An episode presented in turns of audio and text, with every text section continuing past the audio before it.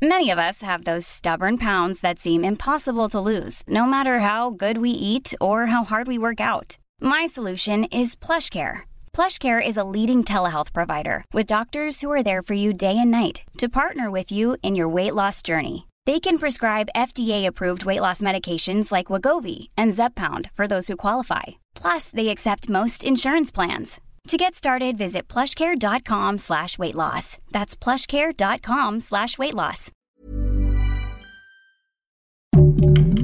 Heraldo Podcast, un lugar para tus oídos.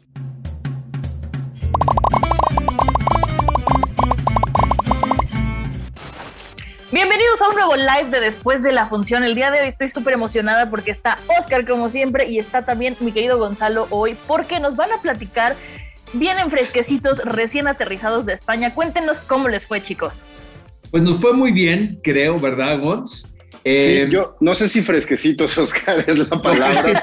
no, esa palabra sí no te la aceptamos, Mon, pero... Ensopados. Eh, lo que estuvo increíble es que este creo fue el primer gran evento post pandemia, ¿no? Digo, yo sé que todavía estamos en un momento crítico, pero como ustedes saben, se había suspendido prácticamente todo lo que tuviera que ver con promoción, ¿no? Y este, y y realmente había una actitud con el equipo eh, que fuimos a, Madrid a cubrir los premios platino, increíble, el mejor de los espíritus, este, estuvo muy bien organizado los premios platino. Creo que fue un evento muy bien organizado, un gran programa de televisión, este, eh, se transmitió en España vía TV Española y al resto de Latinoamérica vía TNT. Eh, México estaba más que representado, sí fue una delegación muy, muy grande de actores, estuvo Diego Boneta, estuvo Eric Elías, eh, Maite Perroni, ayúdame Gons. Eh, estuvo también Diego Luna, que era el homenajeado. Obviamente, ¿no? el homenajeado, Erendiria Ibarra, Manolo Caro. Paulina Gaitán también estuvo presente. Que además Oscar, eh, habrá que agregar que fue la primera vez que se llevó a cabo este brazo nuevo de los premios Platino que tiene que ver con Iberseries, que es por lo que estaba Paulina Gaitán y que tiene que ver con la presentación de proyectos no, no dirigidos al cine, sino a las plataformas y a la televisión, que sabemos que, bueno, han cobrado una fuerza eh, que creo que desde los años 80, 90 no tenía una fuerza así la televisión otra vez. Exactamente. de acuerdo. Eh, y creo que cada año los premios platino han evolucionado de una manera eh, considerable. Yo fui a la primera entrega de premios platino que fue en Panamá y no había regresado hasta ahora. Realmente quedé muy sorprendido por la organización. Em, eh, realmente manejar a tanta prensa latina, pues debe ser algo muy complicado y a tanto talento también, siempre pues espíritus muy temperamentales. En esta ocasión Luis Gerardo Méndez fue el anfitrión de la ceremonia. Me dijo Luis Gerardo que él aceptó hacerlo siempre y cuando él pudiera ser partícipe del guion con algunas ideas con respecto a la comedia. Fue él y Juana Costa, quien es una actriz colombiana que tiene años viviendo en Madrid espléndida intérprete, por cierto. Entonces los dos fueron los maestros de ceremonia. Eh, y sí, eh, Gons no me va a dejar mentir cómo esto ha ido mejorando de una manera eh, considerable, que yo creo que en muy poco tiempo, a corto plazo, los premios platino van a ser los representantes más importantes de los reconocimientos cinematográficos. Lo escucharon aquí pues primero, lo dijo Oscar Uriel, antes que nadie. Perdón, ¿qué vas a decir, Gons?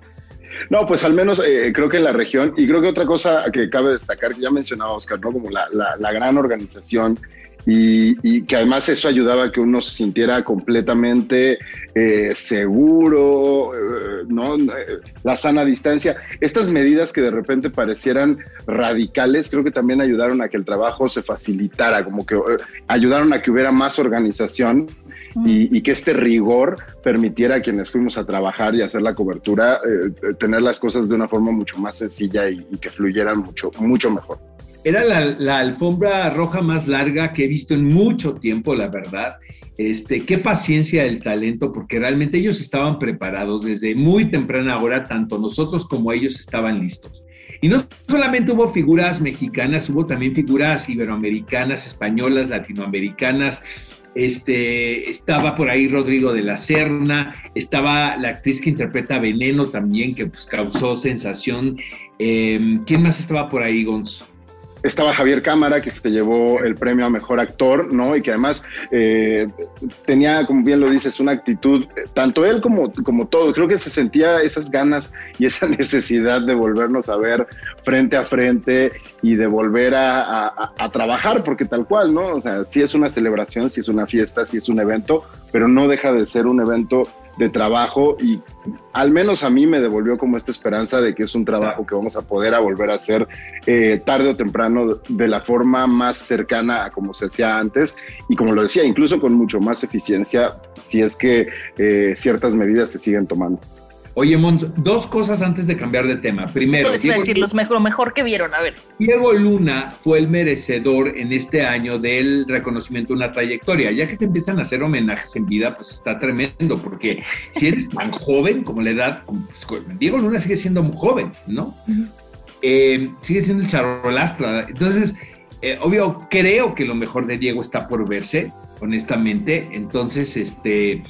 Eh, fue tan elocuente a la hora de recibir el premio que realmente yo creo que Diego es de los mejores actores que hay en nuestro país, sobre todo para representar nuestra cultura cinematográfica. Es un gran embajador, ¿no? Y segundo, la próxima semana, amigos, les vamos a pasar una entrevista con Álvaro Morte, quien interpreta al profesor en la serie de La Casa de Papel.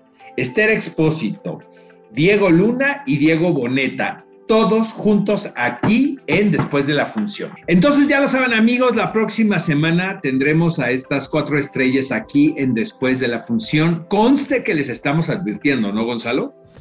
Que les está advirtiendo y me, ganaste cuando estaban preguntando qué fue lo mejor que vimos, pues la carita de Esther Expósito, yo diría que es pues sí, lo mejor, pues sí. de lo mejor que vimos en esa alfombra. tan profundo, ¿no? Y tan periodístico, Gonzalo, ¿no? Un acercamiento. Gonzalo siendo Gonzalo, pero bueno. Ah, no. pero sí, estoy de acuerdo contigo. Se debe haber sido de lo mejor que pudieron haber visto por allá. Oye, vamos, vamos, a entrar en materia a, a, a las series de esta semana.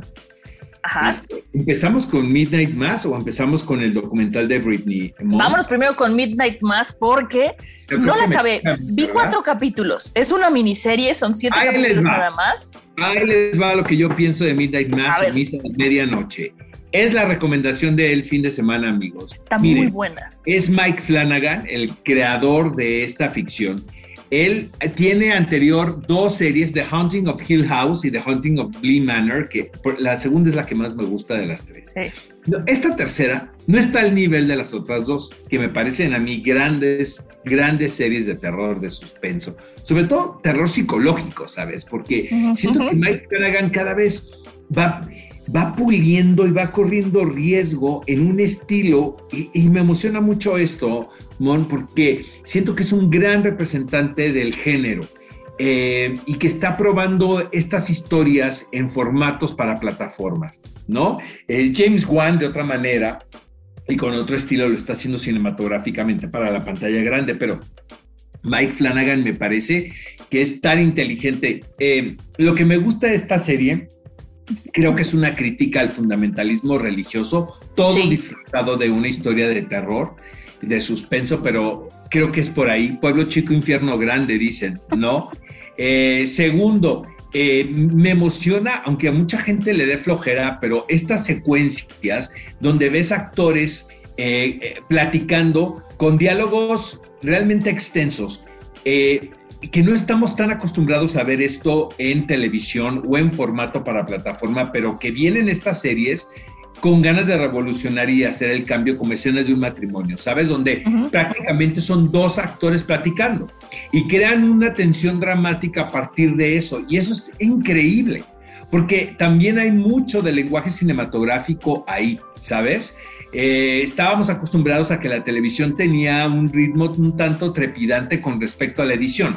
Corte A, corte A, corte A. Y de repente vemos a estos actores eh, eh, dialogar y, crear esta tensión a partir de lo que se están diciendo y no de sus acciones per se, ¿no? Aunque lo que están contando es tremendo, ¿no? Eh, fíjate que este actor que se, este actor que se llama ah, Hamish Linklater es un gran intérprete neoyorquino a quien yo había visto en teatro, pero como que no había tenido eh, eh, suerte en televisión y en cine. Pero es un gran intérprete y creo que lo demuestra muy bien en esta serie. Entonces es, la radiografía sobre la fe que existe en esta comunidad, ¿sabes? Tan particular y, una, eh, una población muy pequeña donde todos se conocen y llega un sacerdote joven carismático a seducirlos, ¿no? Hay muchos secretos que obviamente pues no les vamos a contar aquí amigos, pero realmente sí siento que es una serie bien emocionante. ¿A ti qué te pareció? Mira, yo no le he acabado, Oscar, pero me gustó mucho. Son siete capítulos de aproximadamente una hora. Es una serie corta realmente. Em, para mí es una serie cansada en el sentido de que ya sabes que yo soy muy cobarde, entonces de repente decía, ok, vemos uno por hoy y nos vamos después a ver algo más colorido, pero la verdad es que le estoy disfrutando muchísimo y sin duda es una serie que yo recomiendo completamente. Eh, me parece muy interesante, como tú dices, cómo hace como toda una reflexión de lo que tiene que ver con la iglesia y el hecho de que hay tanto episodios demoníacos como milagros, sin spoilearles nada, pero no todo es negro, no todo es un demonio, hay, hay como muchas cosas más allá. Y eso de la tensión que se genera entre, entre, los actores cuando están hablando me parece que hace que veamos los grandes intérpretes que son los actores que hay ahí y que no todo es la magia de la edición, ¿no? Porque en un momento se decía, no, es que la edición ayuda muchísimo. Aquí estamos viendo a los actores hacer su trabajo y la verdad es que es una gozadera esta, esta, esta serie. La estoy disfrutando mucho pero no la acabé porque después del juego del calamar, que ya hablaremos más adelante, quise dejar de sufrir durante unas cuantas horas, mi querido Oscar. Fíjate que lo, lo, que es bien interesante aquí, ya para cerrar esto, es que se puede percibir a un autor detrás de una ficción, cosa que es bien complicada, porque en un, programa de televisión o en una serie, ¿no? Para plataformas intervienen tantos intereses, los productores, ¿no? La misma cadena que poder leer a un director con una propuesta detrás de una historia, siento que es algo bien, bien, eh, bien válido, ¿sabes? Como para atesorar y siento que Mike Flanagan se está saliendo con la suya y eso me entusiasma muchísimo. Sí, pero bueno, ¿qué te parece, Oscar? Si ahora vamos a ver la entrevista que hicimos a Eduardo Minet, que es el protagonista de Cry Macho, que nos contó cosas bien interesantes. Vamos a verla. Bienvenido Eduardo Minet a Después de la Función. Muchas gracias, estoy muy feliz de estar aquí con ustedes, gracias por invitarme y poderles platicar un poco de, todo este, este proyecto. Oye, eh, obviamente la pregunta esencial y elemental en esta charla es, ¿qué se siente compartir escena con una leyenda como el señor Clint Eastwood? ¿Qué tal se portó contigo? Eh, ¿Fue estricto? Eh, ¿Fue medio barco? Eh, ¿Te trató bien? ¿Te trató mal? Cuéntanos. Pues mira, eh, o sea, primero creo que es un sueño porque, bueno, todos los actores siempre tenemos como metas eh, abrirnos las puertas en Hollywood. y era un lugar donde yo siempre me, había visualizado porque, pues bueno, ya llevo bastante tiempo preparándome y, sí me visualizaba ahí, pero bueno, de entrada jamás pensé que, que esto fuera a llegar pues en un lapso de tiempo rápido, relativamente rápido, yo me visualizaba, y no sé, cuando fuera más grande, en un par de años, no ahorita, mis 15 años. Y bueno, menos con, con la leyenda viva del cine como lo es Clint. Es una experiencia de ensueño. Eh, poder, tengo el honor de, de, poder llamar mentor a esta gran leyenda, a esta gran figura tan icónica en el cine. Y pues es una emoción súper grande, la verdad. Eh, y bueno, pues la experiencia con Clint él, la verdad conmigo empatizó muchísimo porque bueno, él sabe que, que, yo venía de, un lugar diferente, que hablaba un idioma distinto, eh, que venía con gente distinta, una forma incluso de trabajar diferente, porque bueno, Clint trabaja con su mismo equipo, yo era el nuevo. Entonces, bueno, él tanto como la producción siempre empatizaron muchísimo conmigo, eh, me, apoyaron mucho y, me, arroparon mucho, me hicieron sentir como en casa y eso fue lo que, que a mí me ayudó eh, bastante a poderme adaptar eh, a, este nuevo, a esta nueva forma de trabajo, al idioma. Em, fue, fue algo que me ayudó muchísimo. El, personaje que interpretas, sin spoilearle nada a la gente que no ha visto la película, pasa por vivencias bastante particulares. Tú como actor, ¿con qué te quedaste del personaje? Pues fue un personaje que, sabes, me costó un poco de trabajo soltar porque es un personaje que, que yo quiero mucho, al cual estoy mucho tiempo trabajándolo. Y por lo mismo me, me, me dejó bastantes cosas. Eh, las más importantes es que, pues, sabes, luego hay, pasamos por momentos difíciles. y, y, este personaje, a pesar de todo, justo como lo acabas de decir, su, su pasado eh, fuerte, que, tiene, pues lo vemos y se nota como él eh, lo afronta eh, y, decide tomar las cosas de una forma positiva y al contrario, nunca pierde su esencia de un niño de 13 años, eh, su inocencia y como cualquier persona, ¿no? Nunca es un, es un niño que, que, está lleno de sueños, lleno de metas y que aparte, a veces sí con un poco de miedo, pero pero lucha por conseguirlas. Eh, eso es con lo que yo me quedo de este personaje. Eh, ¿tu, ¿tu, escena favorita de esta película y, y, por qué? Mi escena favorita. Tengo dos. Bueno, es que, bueno, ajá. La primera, que son todas las del caballo.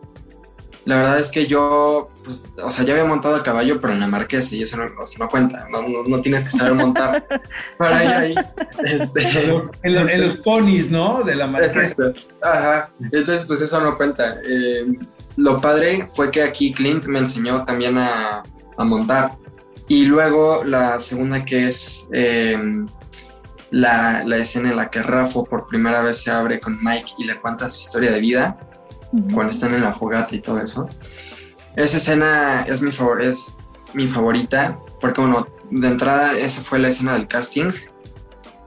Y el día de filmación, pues era un día en, en el cual yo quería, quería aprovechar que esa escena era la del casting y quería demostrar que Clint no había cometido eh, un error al, al, al, escogerme y dije, de aquí me voy a agarrar y esta va a ser mi escena y fue un día en el cual yo estuve como pues más concentrado de lo normal, porque bueno, es una escena fuerte eh, donde explica Rafa todo su, su, pasado. Y bueno, lo más bonito de, ese día fue que al, al, final de terminando la escena, Clint fue conmigo y con mi mamá y nos dijo, por esta escena está aquí hoy. Este, y pues me felicitó también terminando la escena, ver a todos los de la producción ahí alrededor viendo la escena llorando pues se siente súper bonito, la verdad. O sea, son de esas cosas que, que, te hacen sentir mucha satisfacción y que de verdad es cuando te das cuenta que tu esfuerzo rinde frutos. Entonces, esas son mis, mis escenas favoritas de, la película. Pues muchísimas gracias, Eduardo, por compartirnos este, esta experiencia. La verdad es que, que qué privilegio y qué bonito y qué padre que a la edad que tienes hayas podido vivir esto. Sin duda es Hey, I'm Ryan Reynolds. Recently, I asked Mint Mobile's legal team if big wireless companies are allowed to raise prices due to inflation. They said yes. And then when I asked if raising prices technically violates those onerous two year contracts, they said, What the f are you talking about, you insane Hollywood ass? So to recap, we're cutting the price of Mint Unlimited from $30 a month to just $15 a month. Give it a try at mintmobile.com slash switch. $45 up front for three months plus taxes and fees. Promoting for new customers for limited time. Unlimited more than 40 gigabytes per month. Slows. Full terms at mintmobile.com. Algo que me parece increíble y pues estaremos viendo de aquí para dónde vas. Gracias. gracias. Muchas gracias. gracias. Gracias por invitarme y por dejarme aquí platicar un rato con ustedes. Gracias, Oscar. Gracias, Monse.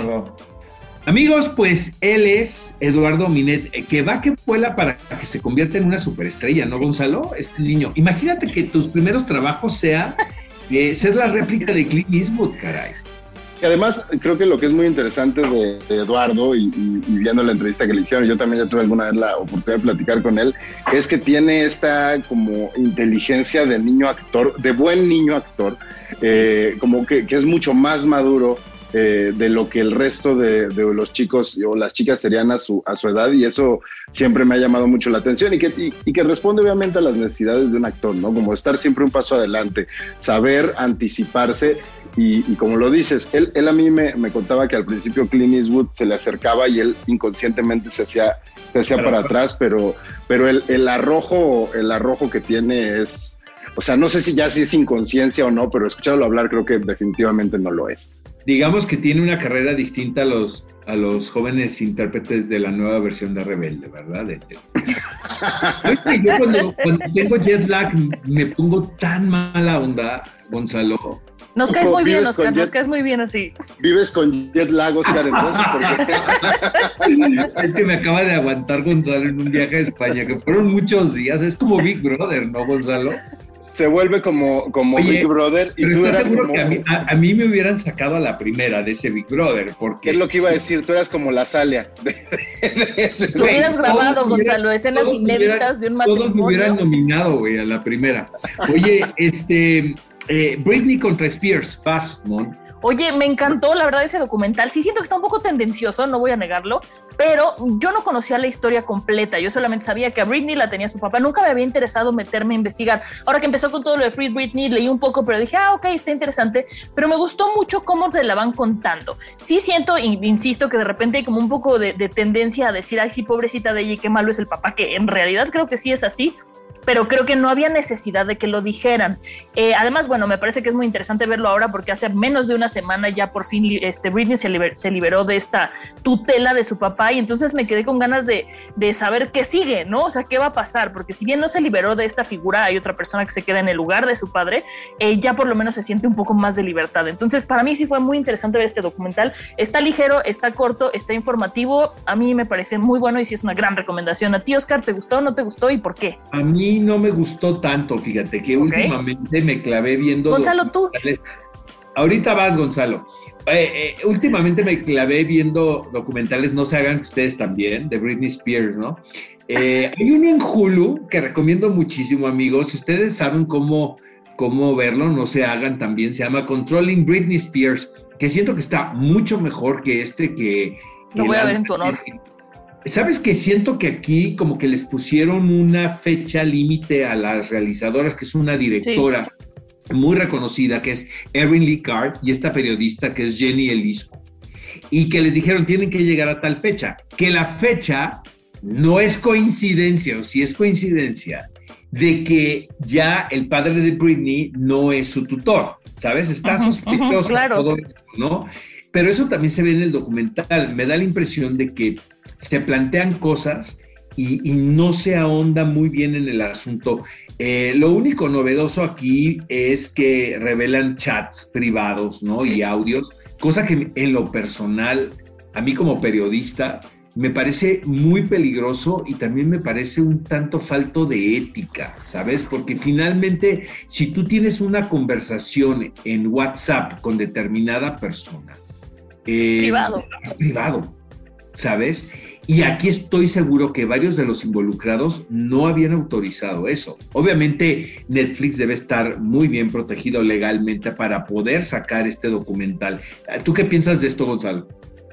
Yo estoy más bien de tu lado también. Eh, no es que no me haya gustado, yo estaba ya quizá más enterado del, chisme que, que Monse, pero también lo siento, siento que y, lo explican al principio, ¿no? Siento que estaban haciendo un documental con un objetivo y que de repente el proceso eh, legal se aceleró y se vieron en la obligación de terminarlo y que por lo tanto ocurren todas estas cosas que tú dices, como que se ven forzados a, quemar, a poner nombres, este, de repente como que este ángulo del, del, paparazzi que fue pareja. Eh, siento que en, en, un momento iba a ser más breve y lo tienen que extender porque es de donde tienen más carnita.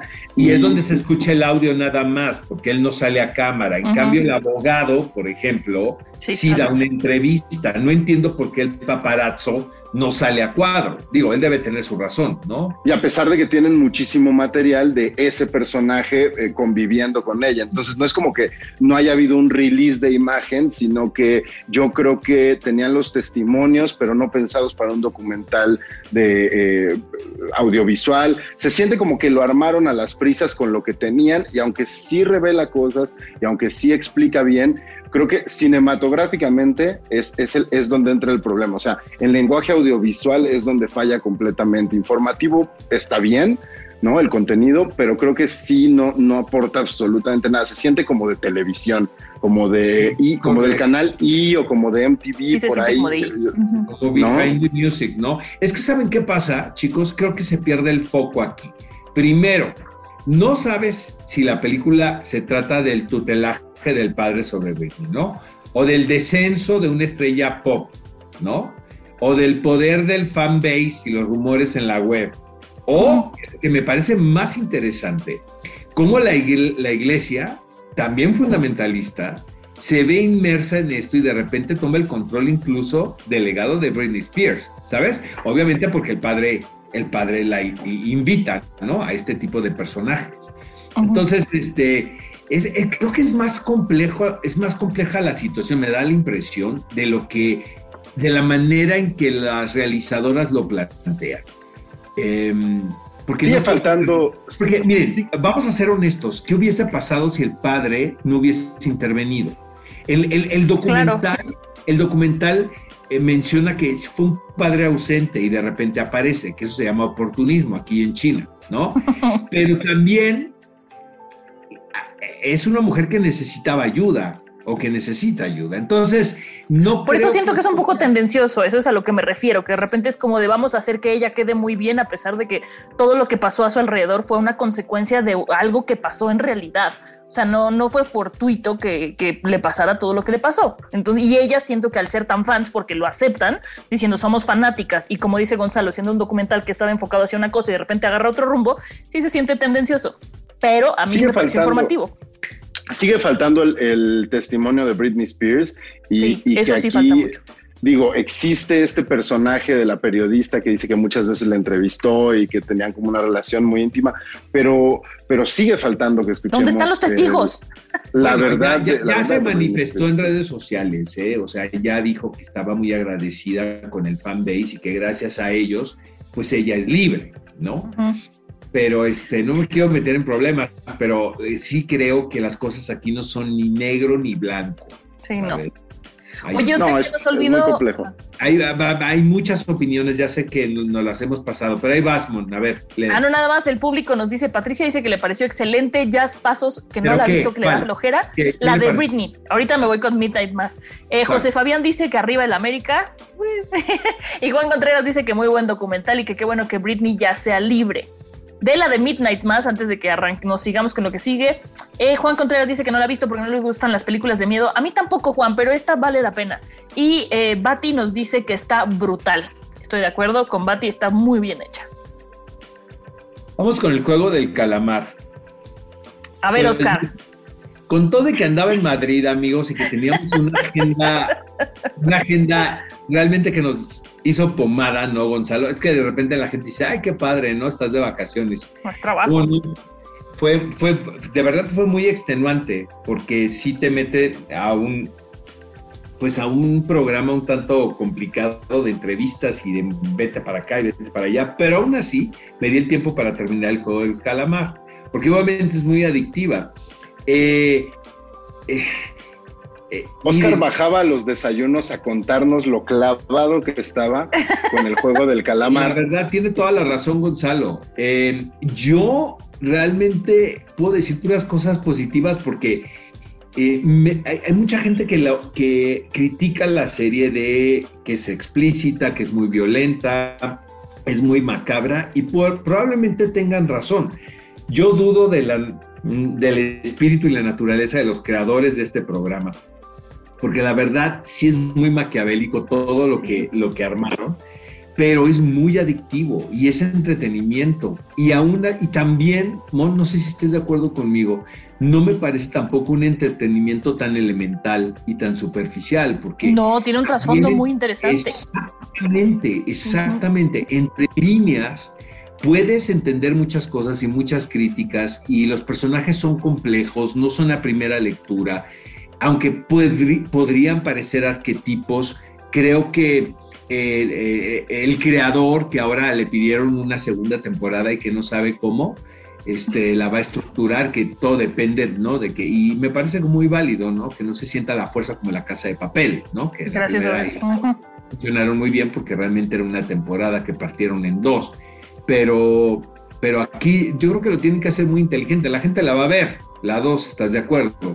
Porque también, no vamos a contar mucho, pero también el desenlace es un tanto ambiguo, ¿no? Y se invita a que continuemos viendo esta historia, pero eh, a mí la verdad me parece la experiencia lo más cercano a un videojuego, ¿no? Pero a un videojuego con, un, con una gran, gran dosis de ficción que logra que el espectador realmente se preocupe por los personajes que está viendo.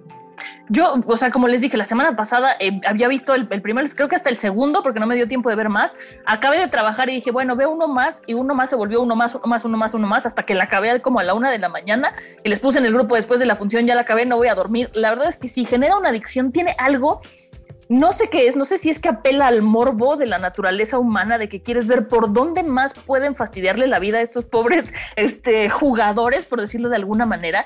Eh, pero sí, como tú dices, me parece que es maquiavélica pero tiene algo, tiene algo sexy, Oscar. O sea, insisto, no sé si es el morbo de que la gente quiera verla. Sexy no como Esther Expósito, no hagas esa cara, Gonzo. O sea, No, a la no, gente yo, sí entiendo.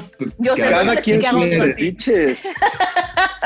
Bueno, que te va como seduciendo y te quiere llevar a más. Esta serie la escribieron en 2008 y no la habían querido producir porque les parecía que era demasiado sangrienta y maquiavélica. El mundo ha cambiado muchísimo y entonces ahora sí ya se dieron la oportunidad y han empezado a salir como pequeñas cosas muy interesantes. Por ejemplo, hay un, un, este, un rumor que dice que dependiendo qué papel escogías al principio cuando juegas, si el rojo o el azul, si te tocaba ser participante o si te tocaba ser guardia. También hay que pensar en la historia de los guardias, ¿no? ¿Cómo Claro. llegaron ahí? Porque también tienen una mente y una personalidad súper frívola. Entonces, Pues eh, sí se acercan, ¿no? Con una historia por ahí, ¿no? De, Sí. de, un usurpador, ¿no? Con los guardias. Pero, pero, no creo todos son usurpadores. Pero, exactamente, pero, pero creo que todavía puede explorarse muchas cosas que vimos en la serie, pero lo tienen que hacer de una manera inteligente, porque luego se siente muy forzado, Mon, y pasa lo de la casa de papel.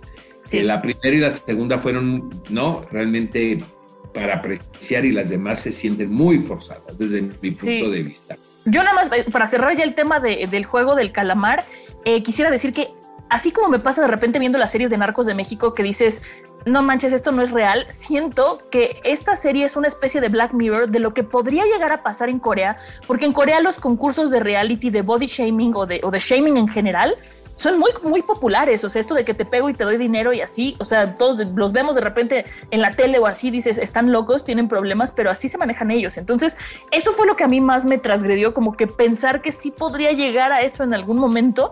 Yo soy muy fatalista, pero, pero sí la serie me dejó pensando muchas cosas no buenas de la humanidad, la verdad. Oye, vamos con las frases célebres de la semana, mi querida Mon. Órale, ¿vas tú primero, Oscar, o voy yo? Voy yo primero. Ahí, eh, Vale. Son de Britney Spears las dos. A propósito, quién es el tema de este do- del documental del cual hablamos esta semana. Dice, no necesito mucho para ser una chica feliz. Con una tele, aunque sea pequeñita, un video y algo rico que picar, mientras veo esa peli, me conformo. Qué profundidad. Eres tú, Oscar, ¿no? ¿Te reflejaste en esa frase? Y luego, tengo otra que dice, vivo el presente con pasión y alegría. Por eso, cuando me enamore, espero que mi vida se convierta en una loca aventura. Lo que estamos de acuerdo aquí es que sí es una loca aventura, ¿verdad? Lo que. Es que no necesariamente por amor, pero sí. Yo fíjate Va. que el fin de semana pude ver la película de Free Guy, que me sorprendió positivamente para todos aquellos que sean gamers. Yo no me esperaba que tratara sobre un personaje NPC que interpreta Ryan Reynolds. Es una joya de película para todos los, los gamers, pero bueno, tengo dos frases de ahí. Uno dice, el punto es que no tenemos que ser espectadores de nuestras propias vidas. Podemos ser lo que queramos ser. Lo que está dentro de mí está dentro de tu interior, está dentro de todos y cada uno de ustedes. Así que evolucionen. Esa me gustó mucho. Y la otra, cuando están hablando sobre si la vida es real o no es real o es una realidad impuesta, que habla con su amigo Buddy, eh, dice, estoy en mi sala con mi mejor amigo y ayudándolo en un mal momento. Y aunque no sea real, este momento es justo aquí y ahora. Este momento es real. ¿Qué puede ser más real que intentar ayudar a alguien que quieres? Si esto no es real, entonces no sé qué lo sea. Está buena la película, véanla. Es que no la he visto, me la recomendó la Reclu, pero eh, prometo verlo ya Yo, inmediatamente. yo tenía ganas y no, no sabía de qué iba y híjole, me sorprendió súper positivamente, pero Recomendación, ya me dieron ganas. ¿Tú la viste, Gonzalo? La de Free Guy. Yo, yo, yo vi Free Guy. eh, híjole, no me fascinó porque. es que no eres gamer, No. pídele un Uber, pídele un Uber. ¿qué haces aquí, Este? Mira, es que siento que se, eh, está un poquito forzado como el, el ¡No! eh, esta necesidad de meter todas las marcas eh, de, de Disney y de Como 20th Space Jam, Century. poco. Como Space Jam No, es nada como que el ver, Space justo está Jam. muy bien hecho. Vela, vela, Oscar, vela, para que veas que Gonzalo ver, está mal. voy a ver. No confío en la opinión de Gonzalo, la No verdad. es cierto, Gonzalo, no, No, es cierto, puedo. está bien. Gracias, Gons, por acompañarnos en esta edición de Después de la Función, porque obviamente estuvimos cubriendo todo lo que sucedió este, para el Heraldo. Y la próxima semana, les recordamos, está con nosotros Diego Luna, Diego Boneta, Esther Expósito y el profesor Álvaro Morte de La Casa de Papel. Eh, ¿Quieres decir algo, mi querido Gonzalo, de los platinos, de lo que acabamos de vivir? No, nada, muchas gracias. Este, y siempre es un placer convivir con ustedes. Y bueno, ahora que me tocó estar una semana con Oscar Uriel, ¿qué les puedo decir? Estoy siempre en el momento equivocado cuando está de mal humor, pero cuando se encuentra Pedro Almodóvar, yo estoy en la baba. Ya ves, te dije que fuéramos a ver la de James Bond, güey. pero no, andabas de compras. Te la pasó de compras, Monse. Sí, Este, te creo, no Sí. lo dudo ni tantito. Planning for your next trip? Elevate your travel style with Quince. Quince has all the jet setting essentials you'll want for your next getaway, like European linen, premium luggage options, buttery soft Italian leather bags, and so much more.